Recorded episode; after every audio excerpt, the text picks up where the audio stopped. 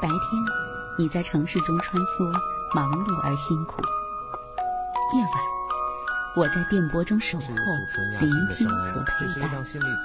我们总是脚步匆匆，来不及收拾，这个城市每个角落就堆满了掉落的故事。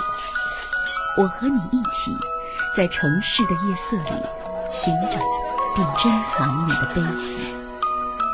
今晚，我和你。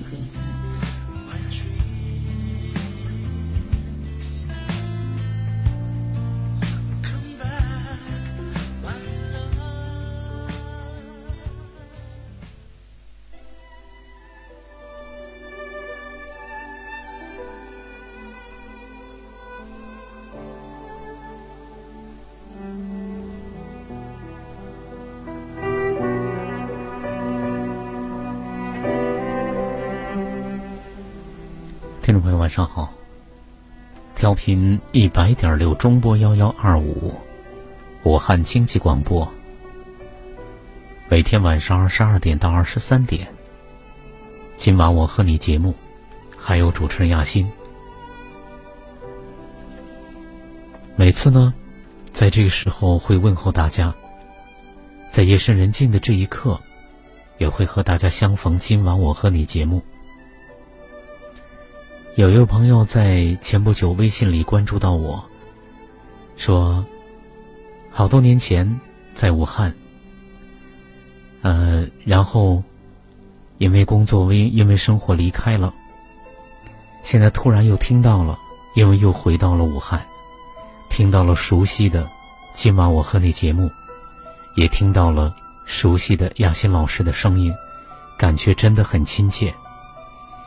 没有什么事情，只是想来问候一声，告诉您，在节目当中还有这样一位听友存在。非常感谢这样一个听起来很淡、看起来很平、很普通的微信，但是给我在这样寒冷的夜晚看到之后，其实真的有一点点温暖，然后会会心的一笑。有时候这些东西，啊，真的没有牵扯到任何别的，就是一种纯粹的相逢、纯粹的问候，就足够带给人一些温暖的力量了。感谢这位朋友，我想你看到微信一定知道我说的是是谁，啊，是你吧？我就不在这儿说你的名字，所以呢，这个希望很多时候这个节目能成为大家。在茫茫人海，在红尘生活当中，可能会成为一个大家内心里面觉得可以依靠的一个朋友，一个港湾。呃，我觉得就可以。因为有时候我们好像身边总是不缺朋友，总是不缺自己的欢声笑语，但是自己的心事，有哪些真正能懂的呢？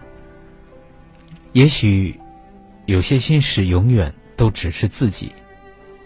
去知晓，去了解，去懂得，你会把它放在心里放很长很长的时间。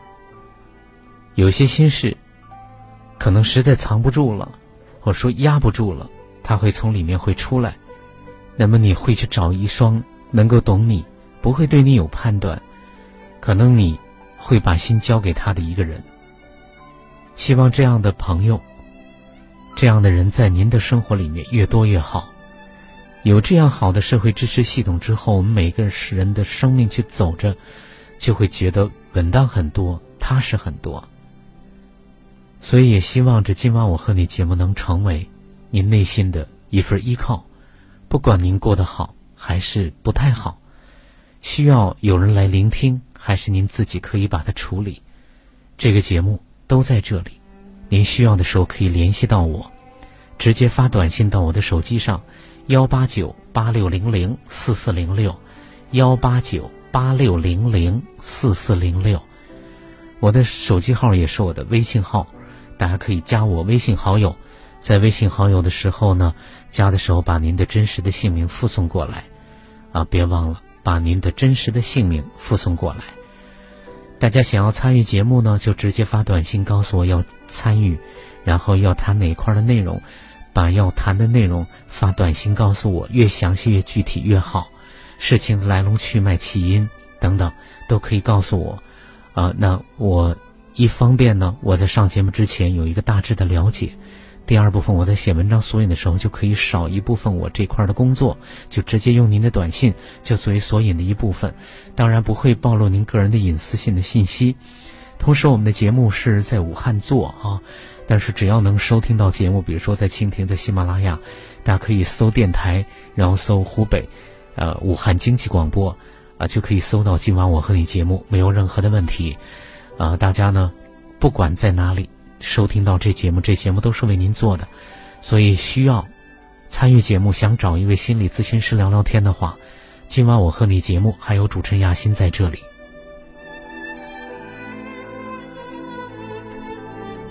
同时，我们节目的微信公众号希望大家关注，呃，我们节目的微信公众号是“今晚我和你”，对的，就是我们节目的名称“今晚我和你”。我们今晚我和你线下的团队的公众号呢是雅欣心灵成长，雅欣心灵成长，雅是高雅的雅，文雅的雅，雅欣心灵成长。我们节目的这个文章歌曲，呃，都在节目的公众号里面会跟大家推出，所以在这儿要感谢，呃，感谢呃雷新奇，感谢吴艳玲，还有燕群，还有陈蕊，还有我们的玉露，还有张艳华，还有我们的娟子啊。呃，都是你们在帮我找歌、找音乐、找文章，然后又把这些这个录音都在上传。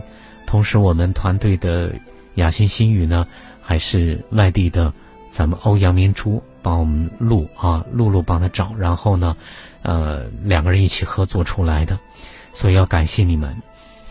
今天呢，依然是对昨天电话的个案来做拓展和延伸，啊，来听一听吧，听一听我们的。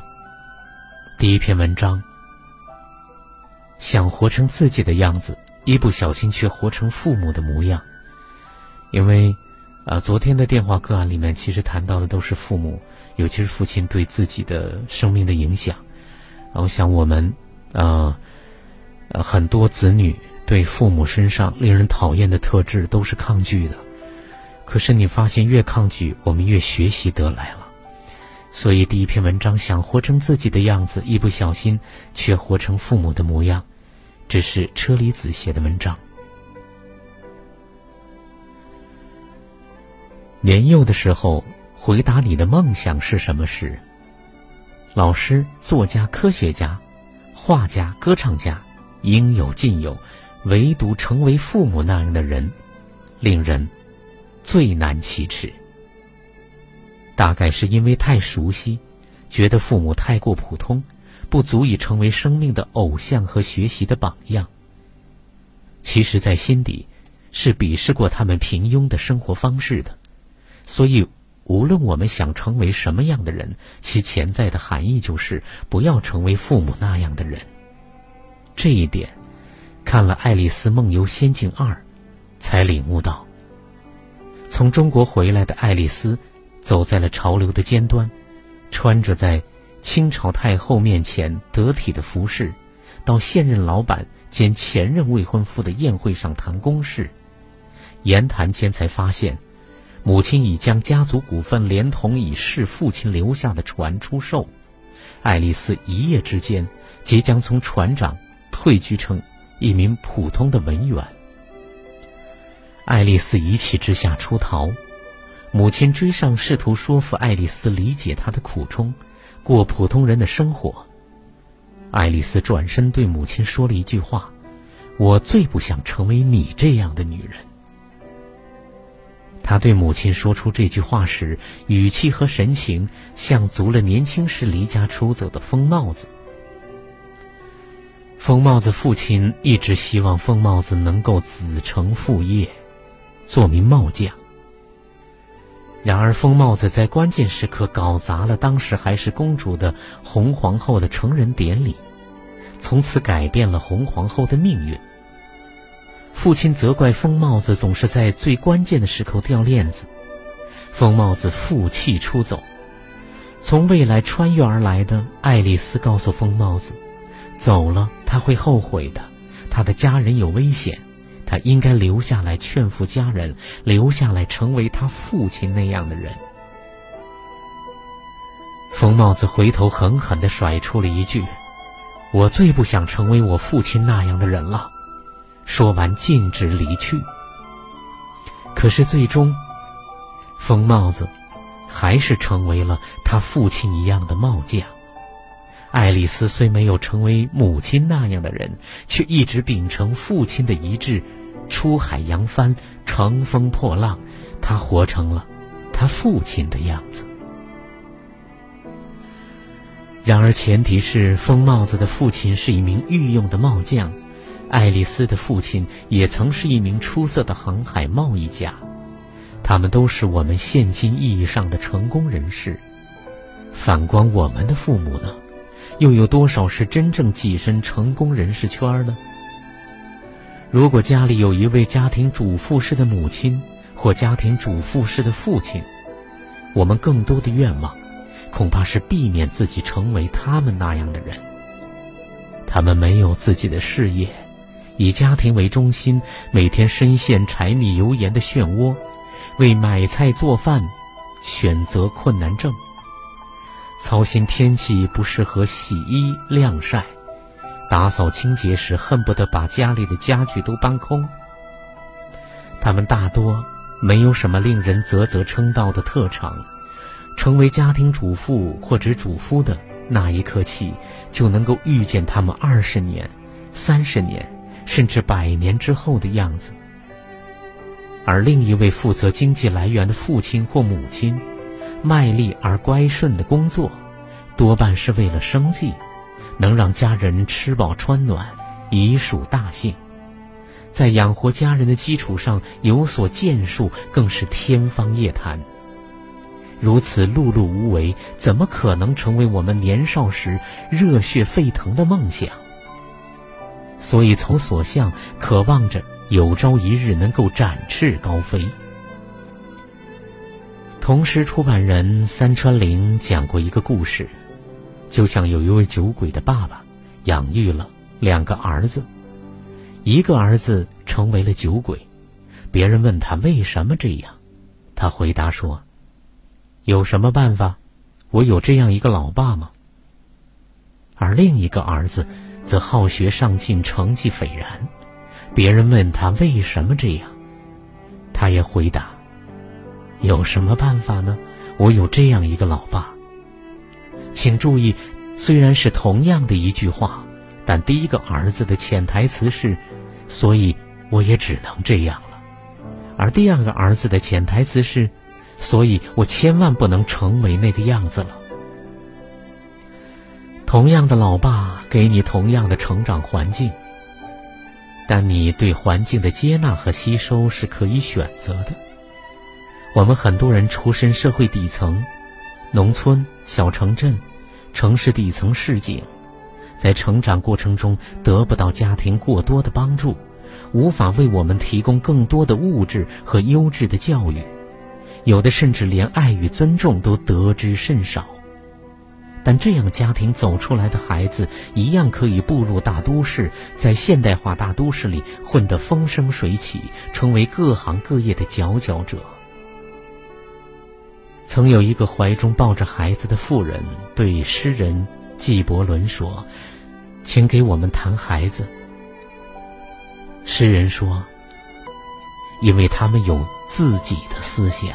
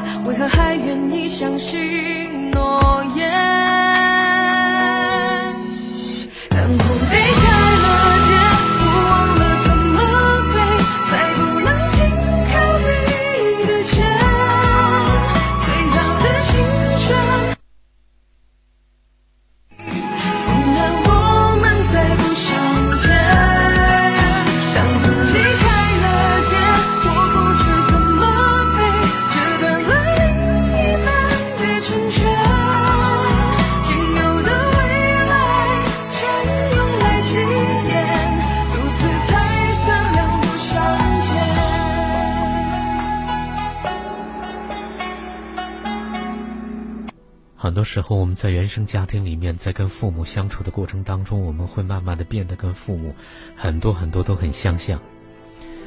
纪伯伦当然说的是孩子的独立性来说的，他不是我们父母的私有财产，但是孩子终究是父母的孩子。即使子女不是父母的私有财产，但是父母和孩子之间那种。深深的牵缠，那种纠缠，那种牵绊，那种连接，不是一个独立性又可以涵盖的。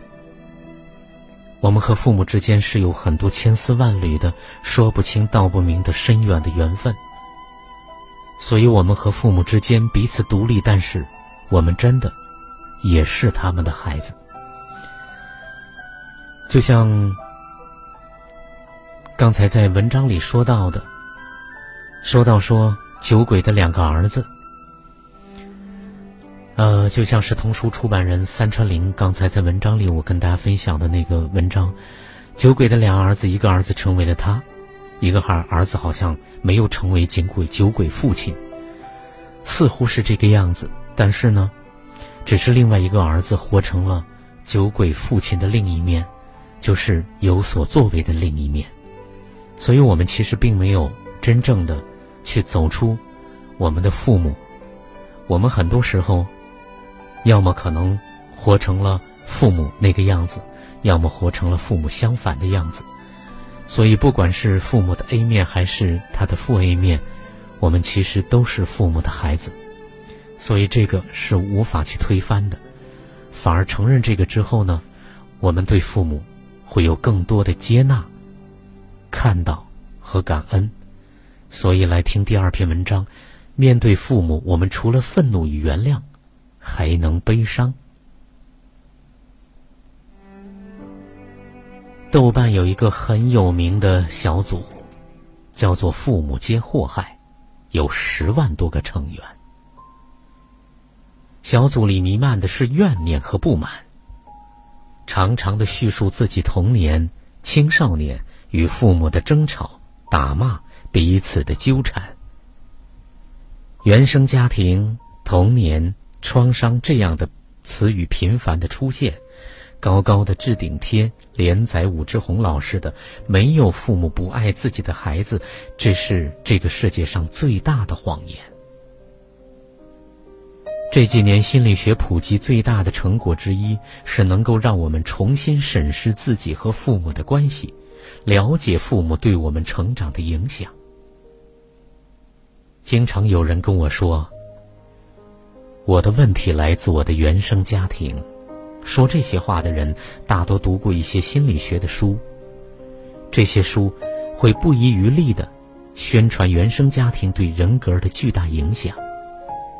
他们当然是对的。家庭是人格的制造工厂。如果仔细的回溯，你会发现。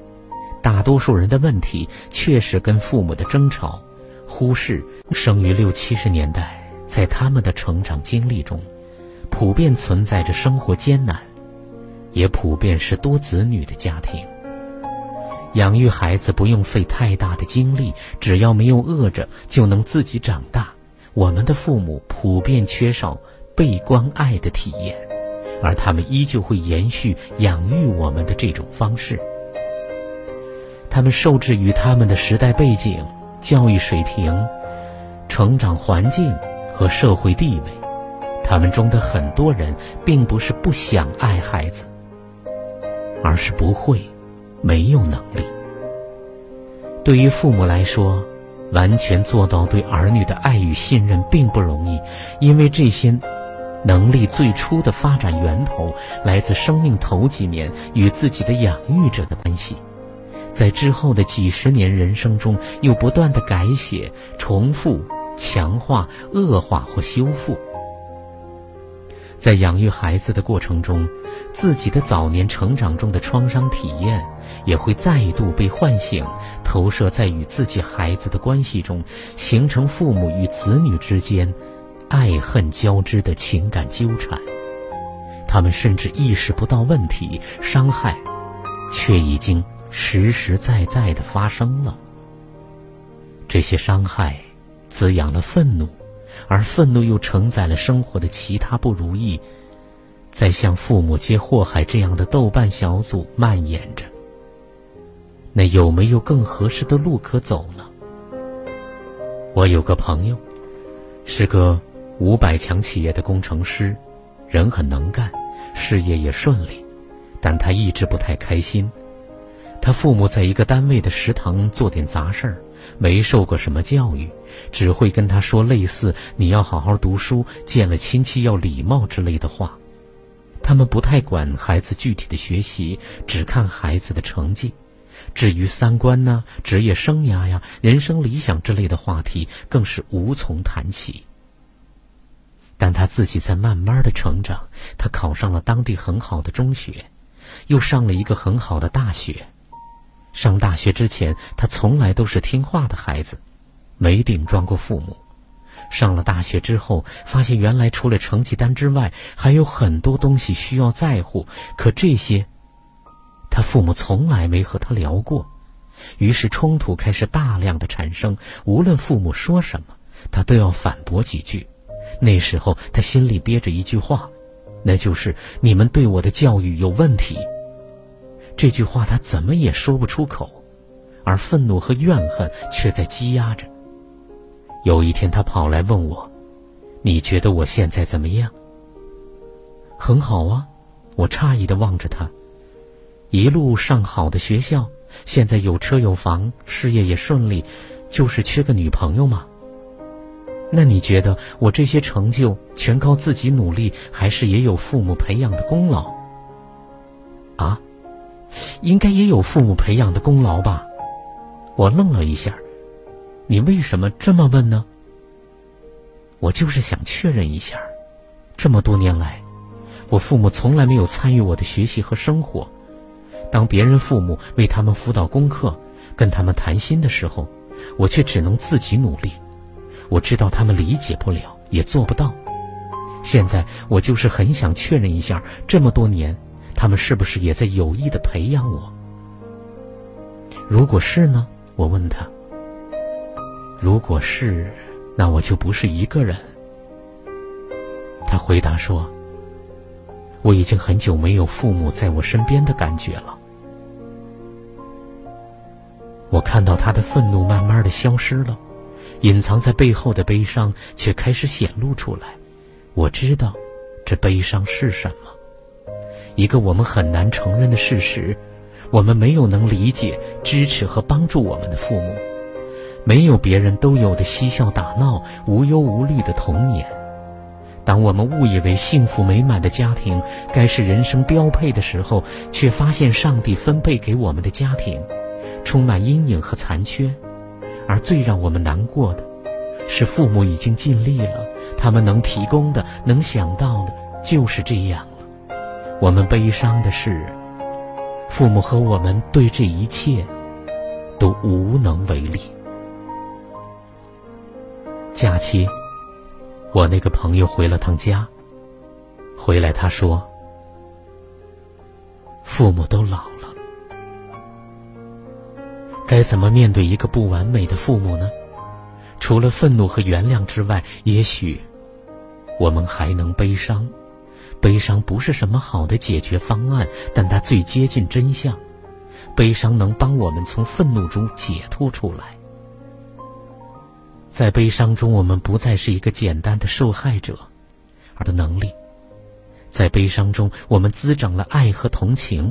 这种爱和同情，既给父母，也给那个曾经弱小的自己。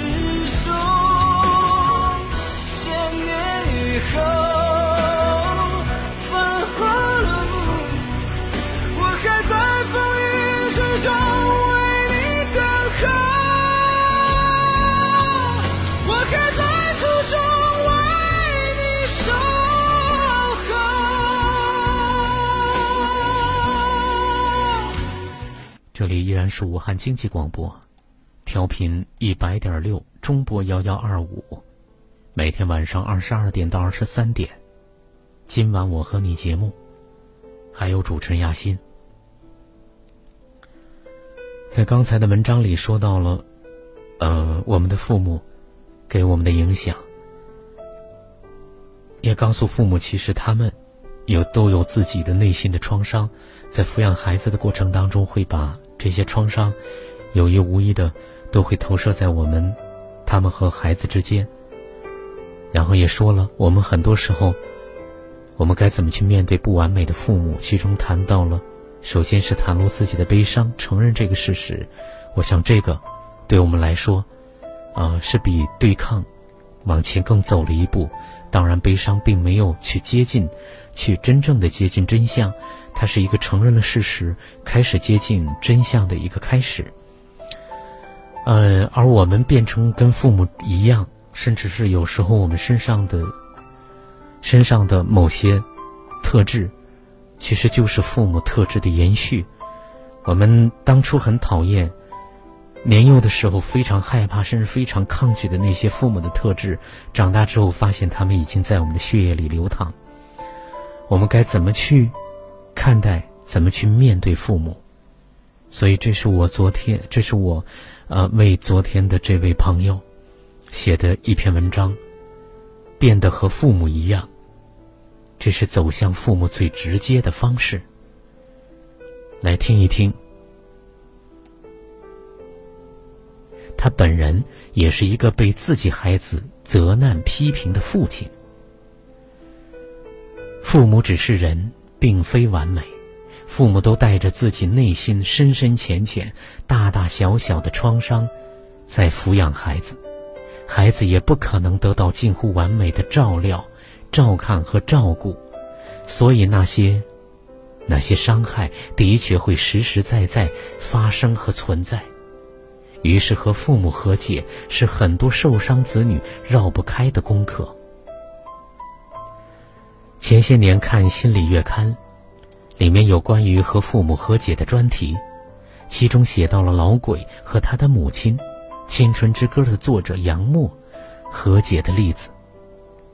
杨默夫妇是高干，有特工，夫妇俩把这些特工的食品锁起来独享，不给饥饿的儿女分半点儿。文革初期，儿子老鬼带人抄了自己的家，不仅是抄，是打砸抢，还把亲姐姐捆起来，嘴里塞上了破布烂袜。老鬼说：“其实都是发泄多年积累的怨气，母亲对我太冷漠，他们甚至数次断绝母子关系。”老鬼说：“我多苦都一个人挺着，从没乞求过他。”在杨默生前。这对作家母子的关系一直非常的紧张。母亲去世之后，老鬼非常的痛苦，他写了《母亲杨默》这本书，向母亲致意。在写作中，他真正的与母亲和解了。他说：“我一直保存着他生前用过的口红、胭脂、擦脸油以及很多随身的小东西。我经常拿出来闻一闻。”总觉得那上面有妈妈的味道。对妈妈的感情很复杂，有爱，有恨，有尊敬，也有蔑视。但如果有来世，我还给他当儿子。老鬼通过一本书和母亲和解，可是多少生命还在与父母对抗的路上呢？漫漫长路。行走着很多与父母纠缠对抗、想和解而不得的子女，其中有一类就是自己很讨厌父母的某些特质，可是长大了，却无比痛苦和悲哀的发现，自己变得和父母一样，身上有着和父母一样糟糕的特质。在武汉雅心心灵回归团队，有位朋友在分享中说。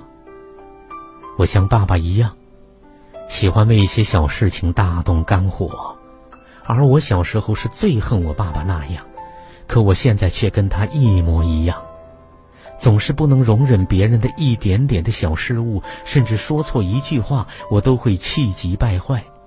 可是自己没有办法，还要重复这样的互动模式。我不明白自己为什么会这样的生气，就像我小时候无法明白爸爸为什么动不动会那样子生气的。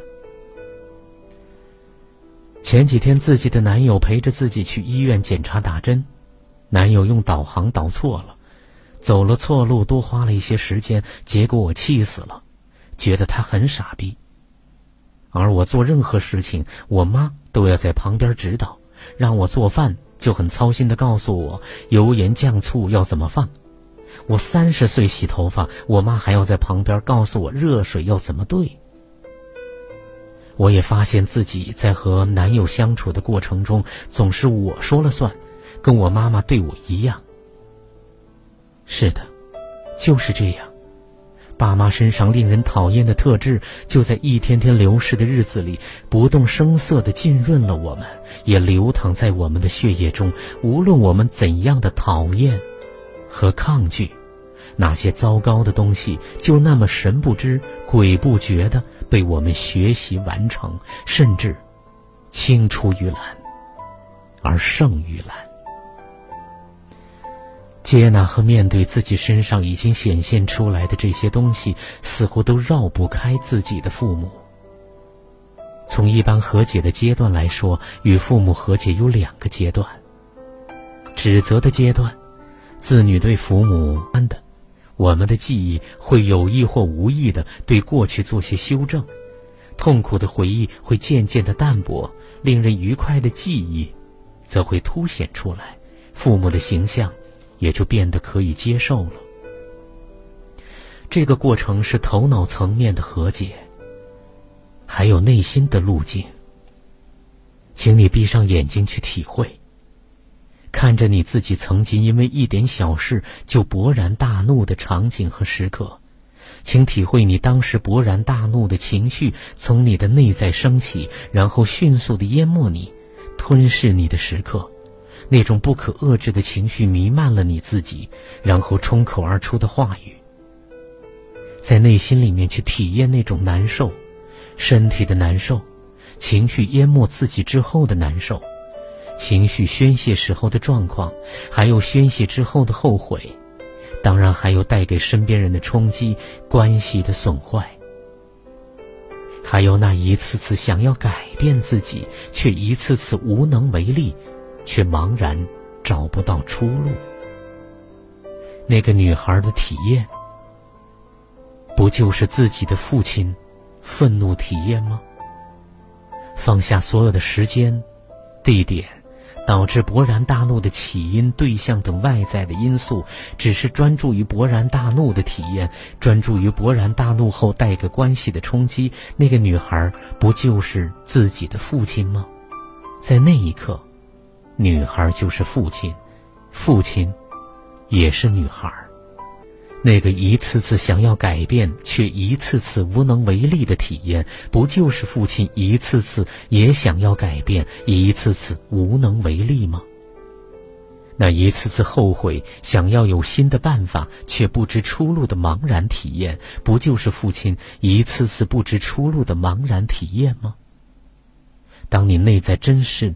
真的如是的呈现了，空性慈悲接纳的生命看到了你自己是如何的勃然大怒，是如何暗自责怪自己，是如何后悔，是如何不想因为自己的坏脾气让关系那么紧张，又是如何默默的自己讨厌自己的这一点，即使知道是自己的问题，也从未对男友去道歉和认错。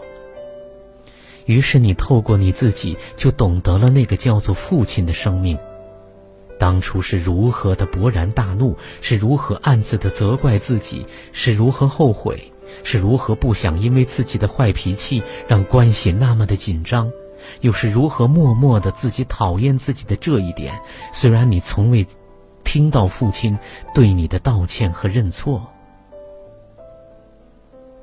当你内在真的如是呈现了。空性慈悲接纳的生命看到了你自己，你对自己的坏脾气是如何的无能为力。明明知道要和颜悦色，要和风细雨，可是就是做不到。那深深的无能为力和无奈是怎样的折磨着你？你也就懂得你父亲在你面前的坏脾气一样的无能为力，也懂得你的父亲明明知道要和颜悦色、和风细雨，可是做不到的那种。无能为力，和深深的无奈，真的去看到了你那个勃然大怒的场景中那个自己，不去评判，不去分析，只是去体验和呈现，就能清晰的看到一个生命在勃然大怒时候的身体反应、情绪反应和怒气带来关系的震动变化。当有一个空性慈悲接纳的生命在真的看到。于是，所有勃然大怒的生命，在那一刻，其实都是一个生命，都被看到，没有分别。于是，你通过你自己身上和父亲一样的特质，哪怕是令自己讨厌的特质，比如坏脾气，比如任性，比如习惯性指责，比如动不动就出口成脏，比如一点小错都不放过，等等。你就可以一次次去体验父亲，因为在所有的感受和情绪的体验上，全天下所有人的体验在本质上并无二致，完全一样。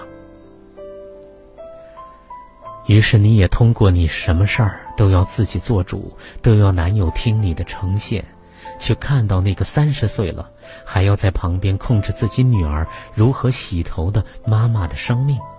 那种控制带来的种种的内心体验，从你自己这里出发，看到了，懂得了，就真的看到了那个叫做妈妈的生命，完全和自己一模一样。由妈妈对于自己的控制带来的伤害体验，也就能看到那个被自己控制下男友的体验。于是从自己这里就能抵达到男友那里，自己和男友在体验的层面完全就是一个人。当我们长大以后，就成了你，哪怕是父母身上让子女难以忍受的缺点，难以接受的言行，难以面对的模式，都悄然的成为了我们子女身上的东西的时候。只要我们进入内心的深处，在清清明慈悲的内在空间，去呈现、去体验，没有分析和评判，没有逻辑和头脑裁剪的时候，远比和解更深厚、更整体、更立体的看到，就会出现慈悲、爱和懂得、接纳，也就会从内在翻涌而出的。来自内心深处谦卑的声音也会出现。爸爸妈妈，原来，真的，我就是你们的孩子，就是你们的后代，一点都不假。我来自于你们，并非来自别人，就是来自于你们。我身上所有的一切，所谓好的、坏的，其实都是走向你们的路径。我身上所有的一切。都是我们作为子女对爸爸妈妈的致敬和忠诚的爱的表达。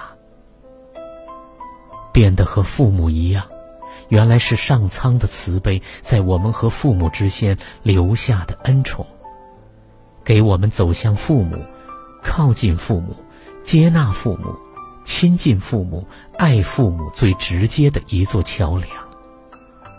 收音机旁，今晚我和你的听友们。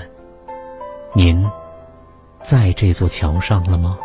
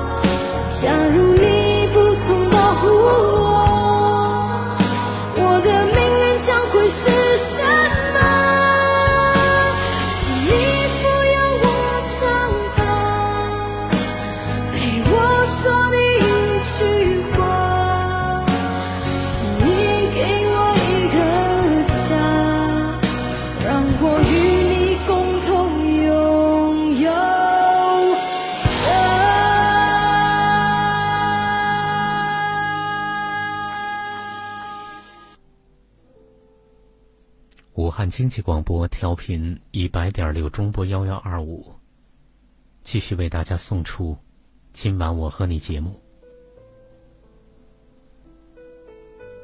每天在这个时间段，跟大家要么来做电话个案的陪伴与处理，要么就会对个案来做拓展和延伸。就像今晚精选出来的文章呢，一篇篇会给大家来分享出来。呃，我们很多时候讨厌自己，讨厌自己身上的特质，又发现这些特质呢，又是爸爸妈妈身上有的，我们从他那儿好像学习得来的，我们很难去，所以我们很多时候恨父母。其实呢，这些东西真的都是我们走向父母最直接的桥梁，真的一点弯路都没有。来听第四篇文章。所有的阴影的背后都会有光亮。这是陶艳艳的文章。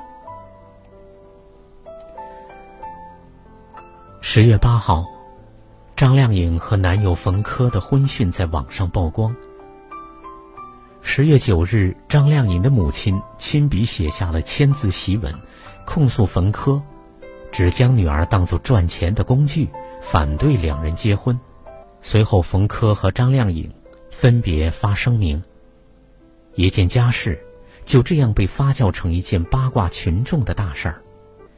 热点从不会被错过，网络写手们各显神通，有为张靓颖打抱不平的。他问他到底做错了什么？有从这件事情中分析中国式母女关系的，有人把冯轲与张靓颖的关系和郭德纲与曹云金的师徒关系做比较的，还有人扯出张靓颖出身单亲的家庭，说她对老男人冯轲的爱是因为童年的阴影，有对父爱的呼叫转移。最后一个观点，我最无法苟同。我很反对当下很多人遇到鸡毛蒜皮的事儿就往童年的阴影上靠，好像长大后出现的任何的问题，都是童年时父母没养育好种下的祸根。且不说童年阴影是个复杂的心理学名词，在运用前有很多充要条件需要遵守。再说人的一生都在学习成长中，如果为童年论。那就等于抹杀了一个人成年后自我成长的努力。在我看来，凡事就拿童年论当盾牌的人，潜意识里对责任是逃避的，因为大部分人的童年的际遇自己都无法把控，那时受到的伤害、养成的恶习，多由大人们教养上教养的不当造成。所以今天的种种不良，也可推脱得干干净净。没有人会永远站在正午十二点的阳光下，影子就落在脚底下。人生的太阳起落总有时，其实所有的阴影的背后，都是因为有光亮在照射。比如我，我的青春期很长一段时间也处于阴影中。父母在一家部委直属的大专当老师，那所学校建校时放在市郊。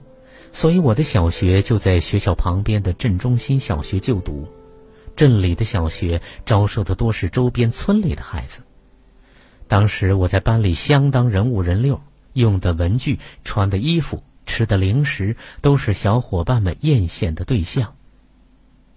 家住我五岁上学，父母多是要辅导一下功课，在班里成绩一直遥遥领先，父母偏爱，老师偏爱，也很正常。记得九岁那年，第一次和父母去北京旅游，在北京颐和园拍了照。后来升到五年级，有篇课文就是学颐和园的。我拿着那张彩色的照片到班里炫耀，结果同学们都不信，非说我身后的万寿山是照相馆里的背景布，把我气得半死。我以全县第一的毕业成绩考上县初中，父母却把我转学到市里的高校附中。我的同学父母大多是这所学校里的教授，他们从托儿所穿着开裆裤就是同学，小团体像铁桶一样的牢固。作为一个外来户，刚进入青春期的我相当的孤独。记得刚开学第一个月，英语老师请了三天假，去上海接机他在美国读博士的先生。回来后为表达歉意，他带了几个 NBA 的周边。作为当天上课的奖品，男生们都疯了，一个劲儿的举手回答问题。我一脸的蒙圈 NBA 是什么？周边是什么？要知道，那是上世纪九十年代初啊。那年的冬天，我也是第一次知道圣诞节。收到的贺卡，除了能放音乐的基本款奢侈品，还有同学的姐姐从国外寄来的立体卡。最简单的红白绿组合，却精致到刷新我的审美观。我一边欣喜，一边自卑，因为我正处于鄙视链的底端，而我的学习成绩也不足以让自己屌丝逆袭。我之后的人生，就是个不断努力、不断受挫，爬起来拍拍屁股继续重来的普通人。父母力所能及的富养，在我小学毕业的那天就已经结束。很多年前，我也曾怨怪过父母，如果让我上县中，还和熟悉的同学在一起，青春期就不会那么孤单。如果不是因为小学没基础，只能跟着收录机自学英语，而从初一开始统一学，或许我不会那么惧怕英文。如果让我在市里读小学，也学钢琴、舞蹈、书法、围棋，不会每次汇报表演只能做壁花小姐。可后来我发现，我的父母给了我很多当时自己并不知道、不明白的东西。我去农村的同学家里双抢过，我能分得分得清稻子和麦子，也懂得看云识雨。我爬过桑树，养过蚕，偷过桃子，摘过柿子，知道很多果树的知识。我见过很多苦难的家庭，难以翻盘的命运，不得不辍学的伙伴，所以对生活一直感恩和敬畏。更重要的是，我从阴影处来。往光亮处走，所以生命的底色一直充满着希望。蔡崇达说过一句话：“理解是给别人最好的礼物，因为你既经历过好，也见识过坏，所以才更慈悲，也更宽容。”我很早就知道，生活不总是甜的，但没关系啊。如果世界真像翻腾蛋糕一样，那也是可怕的甜腻吧。年轻父母说：“儿女一定要富养，然后拼了命给出最好的物质条件，希望孩子见识过一些好的东西，日后不会被随便的诱惑。”我一直觉得这是谬论。什么是真正的好东西？世界上是有很多分层的。小镇的名苑选择在德克士聚餐，北京顶级商场的幼教中心上千平米。只接受白把孩子学习玩耍，你为攒够一年薪水出门穷游，兴奋不已；比弗利山庄的隐形的富豪，却在思考买一把什么样的小羊皮沙发看下雨。好东西层出不穷，诱惑永远存在。如何与自己的心和谐相处？如何相信自己，热爱生活，才是更重要的事情吧。没有人能选择自己的童年，但早年的动荡未尝不能成为日后力量的来源。也正是因为之前无法获得一种普通而平和的生活轨迹，之后获得了平凡的幸福，才会更加的珍惜。不是所有的童年的阴影，都会成为成年后不幸的借口。大部分糟糕的经历，也不至于击穿我们的内心。况且还有很多人是从逆境中破土而出的。顾城说：“黑夜给了我黑色的眼睛，我却用它来寻找光明。有一天，生命力顽强的你，会把皮肤上的伤口长成独一无二的勋章。这时，你就会明白，所有的阴影的背后，都会有光亮的。”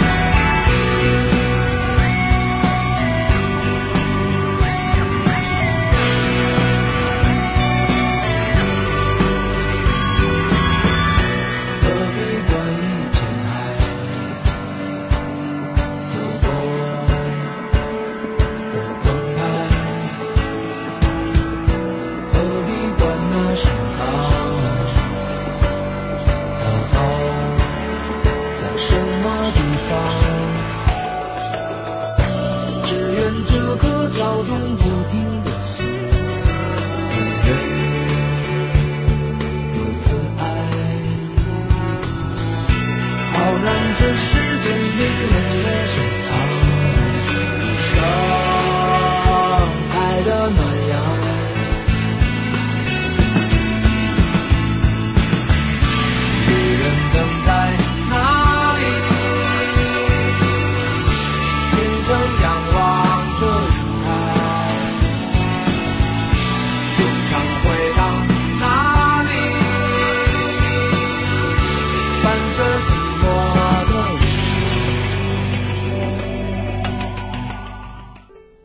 今天的四篇文章，都一一的跟大家分享完毕。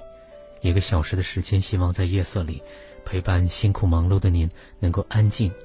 然后这些文字慢慢的经过您的耳朵，到您的内心里。希望这样长期的听节目，慢慢您的内在，我相信会一定得到很好的滋养的。主持人亚欣在武汉，感谢您的收听与陪伴。别忘了。如果您想参与节目，想加入我们心灵成长团队，给我发短信，在微信上留言都可以。我的手机号码也是我的微信号：幺八九八六零零四四零六，幺八九八六零零四四零六。这里依然是武汉经济广播，接下来另外的精彩内容，不要离开。